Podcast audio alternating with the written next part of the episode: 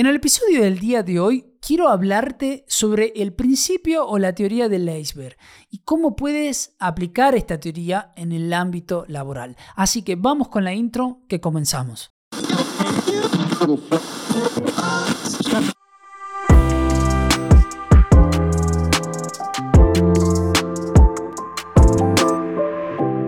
Hola a todos, soy Sergio y te doy la bienvenida al podcast ErgoHop Comprender el trabajo para transformarlo. Si es la primera vez que me escuchas, bueno, muchísimas gracias por estar aquí.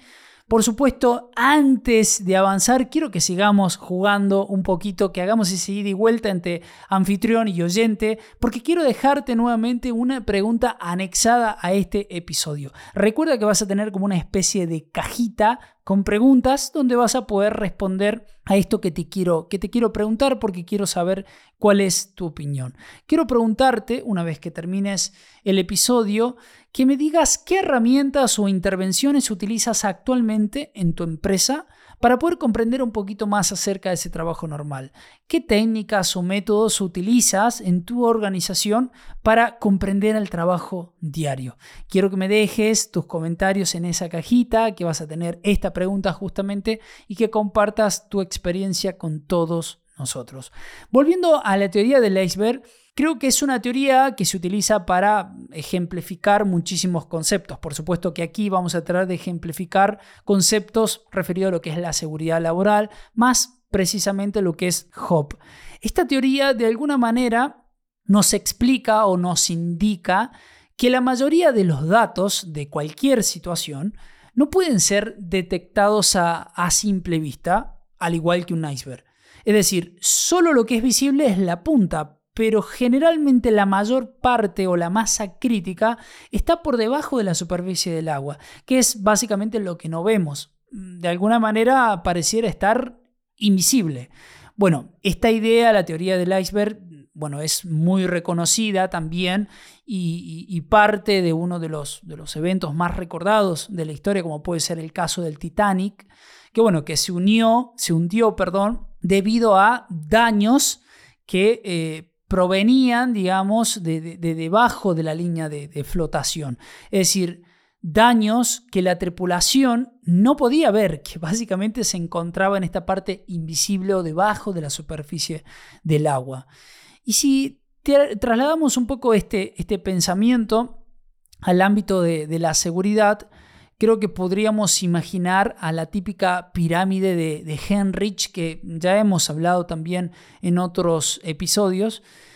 Pero generalmente, ¿qué es lo que sucede? Cuando nosotros interpretamos a la seguridad desde un concepto tradicional, lo que hacemos habitualmente para poder comprender esa masa crítica que está debajo del nivel de mar es hacer evaluaciones, hacemos observaciones de comportamiento, lo que es conocido como BBS, BBS, hacemos encuestas, hacemos informes eh, de problemas, no sé, hacemos programas de acción correctiva, pedimos más y más supervisión o hacemos supervisión, etc. Es decir, utilizamos muchas de esas herramientas que nos, de intervención para conocer un poco las manifestaciones de seguridad, Herramientas que se terminan enfocando en encontrar las fallas, ya sean humanas o, de un sistema, digamos, eh, o desviaciones del trabajo estándar, sin intentar comprender el trabajo normal.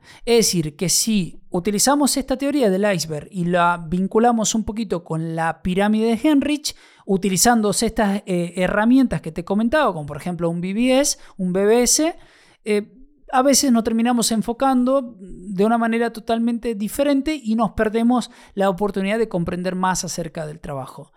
Pero una gran pregunta respecto a todo esto es ¿Cuál de todas esas intervenciones que te nombré, observaciones de comportamiento, encuestas, informe de, problemas, programa de acción correctiva, supervisión, cuál de todas estas intervenciones ayuda realmente a la organización a comprender esa masa crítica que se encuentra debajo de la superficie, a comprender la masa crítica de ese iceberg? Y que nosotros podamos finalmente identificar señales débiles para que podamos aprender, ayudar a mejorar el sistema y apoyar el trabajo diario exitoso. ¿Cuáles de todas esas herramientas realmente nos ayudan? Bueno, según Eric Honagel, los eventos a nivel de mar están dirigidos por los líderes de la organización, pero por debajo del nivel de mar, estos eventos estas situaciones de trabajo deben ser dirigidas por los trabajadores, con el apoyo de la organización, si nosotros necesitamos o deseamos comprender mejor la masa crítica del iceberg. Es decir, que si nosotros utilizamos esta teoría con un enfoque diferente, vamos a decir que para poder comprender lo que sucede arriba y por supuesto comprender lo que está debajo, nosotros lo tenemos que hacer apoyándonos en el trabajador.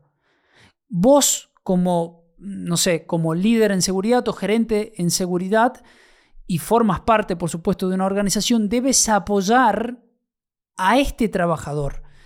Es importante, creo, que puedas utilizar los ojos de las personas que sí enfrentan el riesgo todos los días para que puedas construir ese, esa cultura de aprendizaje continuo en tu sistema de gestión aprovechando por supuesto los recursos y procesos existentes en todas las operaciones.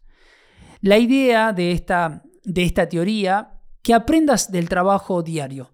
Ese trabajo diario convive muchísimo en esa masa crítica y poder recompilar esa información o inteligencia operativa de la mano de la narrativa de los trabajadores te va a apoyar para poder tener aprendizaje organizacional.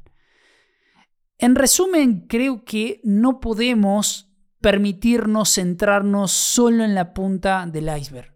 Creo que eso está claro. Debemos prestar atención a la masa crítica que está debajo del nivel del mar. Esa masa crítica que generalmente no estamos viendo. Si nosotros realmente queremos mejorar continuamente, debemos apoyar el trabajo diario exitoso. ¿Qué es eso que no vemos?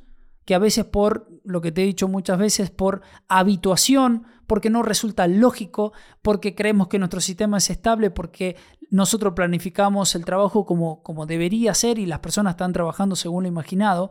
Bueno, en realidad, si intentamos trabajar un poco en nuestras creencias limitantes, está claro que nuestro mayor tesoro de información para poder comprender esa punta del iceberg está en esa masa crítica que nosotros no vemos. Y esa masa crítica está constituida por el trabajo normal. En fin, quiero que recuerdes, y ahora sí con un poquito más de información, responder a la pregunta que te dejé al inicio de este episodio. Quiero que me cuentes qué herramienta o qué intervención utilizas actualmente en tu empresa para comprender más ese trabajo normal. ¿Utilizas esas herramientas que te comenté a lo largo de este episodio o más bien estás emprendiendo un viaje hacia la integración de lo que son los factores humanos y estás utilizando esas herramientas pero con un enfoque diferente. Bueno, no quiero condicionar por supuesto tu respuesta y quiero que me dejes tus comentarios, tu sugerencia a esta pregunta abierta.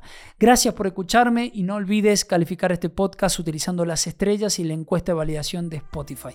Nos vemos en el próximo episodio donde seguramente vamos a seguir explorando cómo comprender y transformar el trabajo. Chao.